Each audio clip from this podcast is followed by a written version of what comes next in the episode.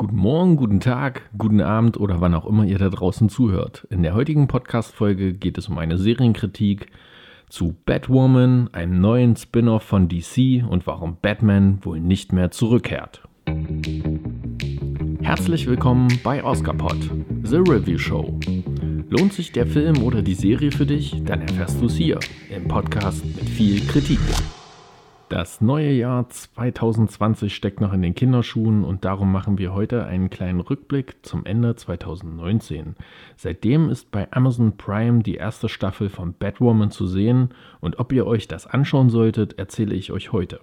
Basierend auf der Dark Knight Filmreihe koppelt DC mit Batwoman ein Spin-off aus und möchte wohl an andere Serienerfolge wie Arrow, The Flash und Supergirl anknüpfen – Wobei ich sagen muss, dass Supergirl in Deutschland auch nicht ganz die Erfolge erzielen konnte, wie sich die Serienmacher das erhofft hatten.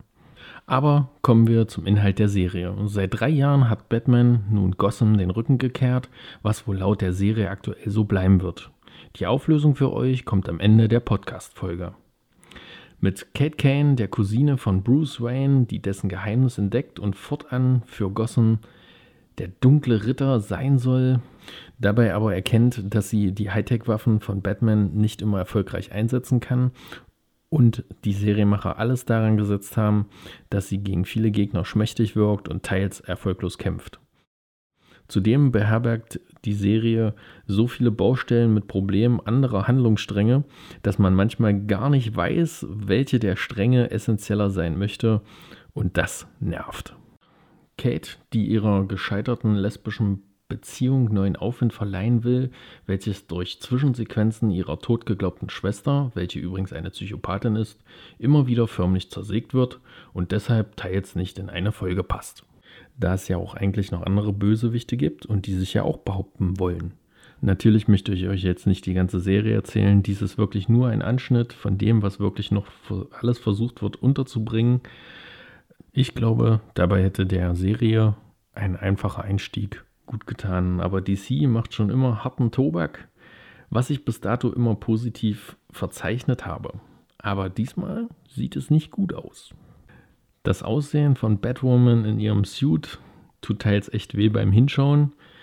Mit einer Perücke beklebten Batmaske, damit Gothams Mitbewohner nicht denken, Batman ist zurückgekehrt, zeigt wenig Spielraum für schlechter geht's kaum noch. Also, DC, was ist da los?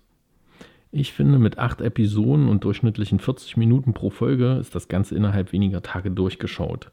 Die Kampfszenen mit gutem Bildschnitt und einer Portion DC-gerechter Action ist die Serie hier auf einem guten Niveau. Grundsätzlich lässt sich nichts zur tollen Umsetzung durch Bild, Ton, Kostüm oder der Filmsets bemängeln, wenn doch nur die Handlung einfach nicht fehlen würde in der ganzen Serie. Und dies lässt uns auch zurückkehren ins aktuelle Jahr 2020, was wieder hoffen lässt, dass DC zu alter Form findet, vielleicht mit dem ab Juni erscheinenden Film Wonder Woman 1984. Wir sind alle gespannt. Natürlich gibt es abschließend noch eine Wertung von mir. Wenn ihr aktuell keine Serien zu schauen habt, dann guckt doch mal bei Batwoman rein. Ich vergebe auch ganze zwei von fünf Sternen und glaubt mir, da helfen auch keine Nachos mit Salzertipp. Ach so, und die wahrscheinlich wichtigste Frage, warum ihr überhaupt noch zuhört. Was ist mit Bruce Wayne bzw. Batman? In Christopher Nolans inszenierten Meisterwerk der Dark Knight Trilogie, worauf dieser Spin-off Batwoman basiert, wird am Ende beschrieben, dass Bruce Wayne seinen Ruhestand genießt und übergibt damit Batman, welches ein Symbol für die Bewohner Gothams geworden ist, an den Polizisten John Blake, der die Betthöhle am Ende findet und durch die Konsequenzen des dritten Teils zu Robin werden könnte. Damit kommen wir auch zum Ende. Ich bedanke mich wieder fürs Einschalten und freue mich auch auf neue Hörer und sage bis zur nächsten Kritik.